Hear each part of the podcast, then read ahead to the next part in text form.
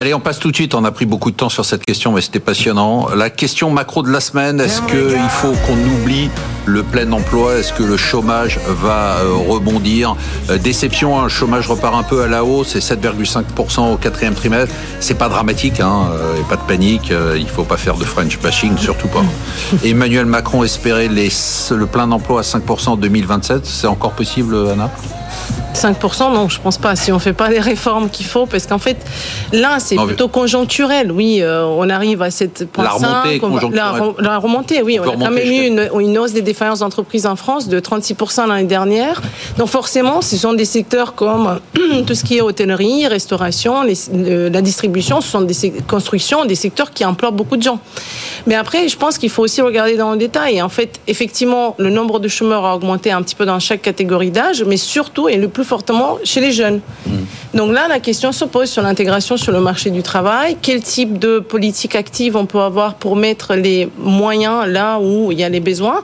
Puisqu'en fait, on n'est pas en train vraiment de se préparer à toute la transformation que l'intelligence artificielle va apporter.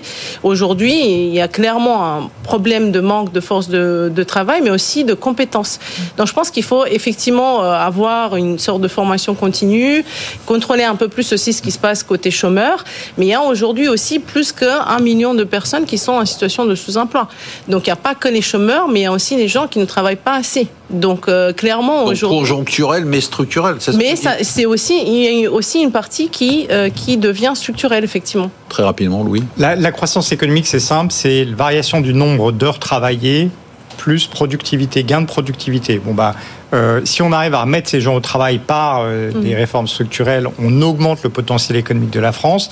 Et après, il y a le problème des gains de productivité. Et là-dessus, on parlait des États-Unis tout à l'heure. Il y a vraiment un disconnect entre ce qui se passe aux États-Unis, où il y a des gains de productivité majeurs, et en Europe, où euh, on est vraiment à la pêche. Mais c'est ça la croissance économique. Hein. C'est la population, c'est-à-dire le nombre d'heures travaillées, la variation plus les gains de productivité, donc l'investissement qui permet. Le nombre d'heures travaillées, s'il y aura assez de boulot pour tout le monde, c'est-à-dire que. Oui, mais ça c'est les gains de productivité dont vous parlez. Il y a beaucoup de gains de productivité ouais, donc on, avoir a besoin de moins de, travail. productivité, moins d'heures travaillées. Mais en, France, c'est pas encore le cas.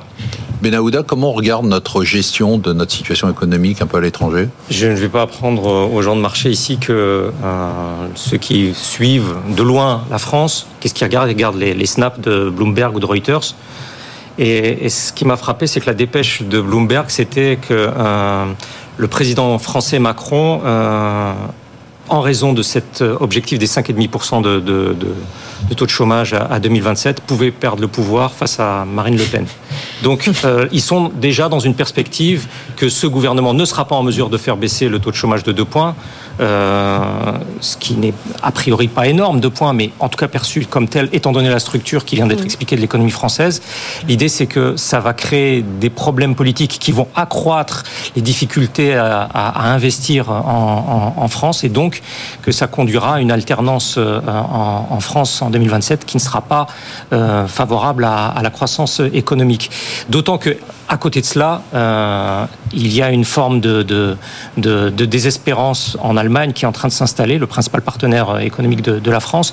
Euh, désespérance Oui, euh, vraiment désespérance. Ah ouais, c'est rare de vous entendre non, parler comme je, ça. Je vais, non, mais je, vais, je me réfère à, à mes sources, c'est-à-dire ouais. au Handelsblatt, le principal quotidien mmh. économique allemand, qui, qui euh, mettait en exergue le propos du ministre écologique, écologiste de, de l'économie qui disait que la perspective était dramatiquement mauvaise, ah ouais. Et le ministre des, des finances libérales qui disait que c'était même embarrassant. Ah oui. Voilà, on passe et parce qu'on devrait avoir une prévision de croissance de 0,3% pour ouais. 2024 en Allemagne.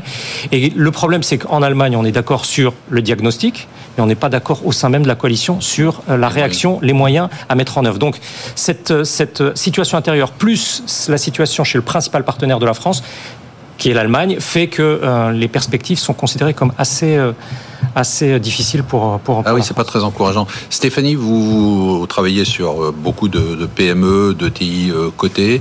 Euh, quelle est la situation qui vous remonte en termes de chômage, de travail? Il y avait beaucoup de tensions euh, encore il y a un an, deux ans, notamment dans le secteur informatique et autres. Euh, Qu'est-ce que vous Alors aujourd'hui, c'est très différent en fonction des secteurs. Hein. Je pense qu'on a vraiment une tonalité effectivement toutes les ESN, les sociétés de services numériques, qui avaient des taux d'emploi très élevés. Bon, aujourd'hui, ça se calme, c'est plus ça se modère. Il, y a, certains, mais dans des proportions raisonnables, pas du tout inquiétantes. Hein, c'est plutôt un peu une soupape, je pense, parce qu'effectivement, il y avait des difficultés de recrutement.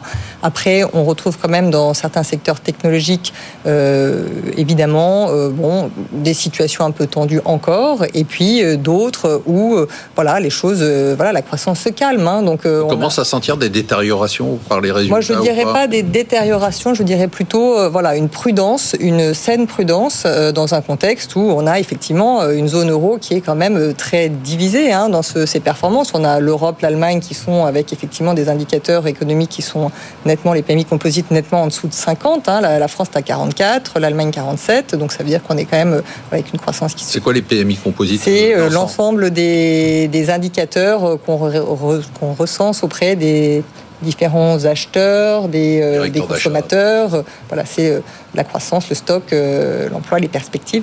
Et donc ça, voilà, c'est le sentiment de ce qui va se passer et ça se dégrade depuis de, voilà, plutôt une période un peu longue. Et en revanche, le Portugal, l'Italie, l'Espagne, c'est plutôt dans une meilleure tendance. donc, on a une zone euro qui est voilà un peu partagée. Donc, c'est vrai que la, situation de la France n'est pas la meilleure de la zone euro. Et l'Allemagne, effectivement, on a vraiment un sentiment, je pense, très très alarmant. Désespérance. La désespérance, on la lit dans les journaux euh, aujourd'hui, hein, c'est vrai. Bon, ils sont quand même la troisième économie mondiale. Bah, oui, oui, ça reste numéro 3. Mais, le mot est fort quand même. Hein. Non, non, mais c'est rare dans votre bouche. Lisez euh. ce papier dans l'Aldesplat, je vous assure que c'est la perspective est, difficile. Bah, c'est peut-être la perspective de voir se réarmer massivement. Ces 100 milliards d'investissements, peut-être pour les Allemands, sont aussi quelque chose qui, pour le moral, n'est pas euh, forcément très positif. Hein. Et Anna, je me suis accroché avec Emmanuel Chip, comme d'habitude, sur le plateau, sur l'idée, lui, il me dit, de toute façon, il n'y aura plus jamais de hard landing.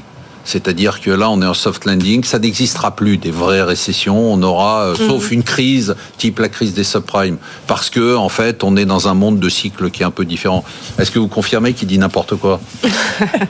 Non, mais c'est vrai dans le sens où euh, on était tous un petit peu dubitatifs sur la capacité des économies à absorber euh, ce cycle de resserrement monétaire. Évidemment, les taux ont augmenté de 400, 500 points de base, et on aurait pu croire qu'à un moment donné il y aura des secteurs qui vont vraiment euh, ne plus tenir. Et alors, in fine, quand on regarde la balance, parce qu'en fait, il faut jamais regarder que le côté dette, mais aussi le côté actif. Et quand on regarde la balance des entreprises ou des ménages, actifs moins euh, dette, en fait, finalement, comme on est rentré dans ce cycle avec beaucoup de cash, on a constitué des poches de résilience puisqu'on a été rémunéré davantage sur notre cash et la dette, elle n'était pas forcément renouvelable tout de suite. Donc ça va venir, mais en fait, euh, in fine, même les ménages britanniques qui sont connus pour leur niveau d'endettement et ils ont pris de la du crédit de consommation pour faire face au, euh, à la baisse du pouvoir d'achat l'année dernière, même eux, en fait, ils sont euh, excédentaires.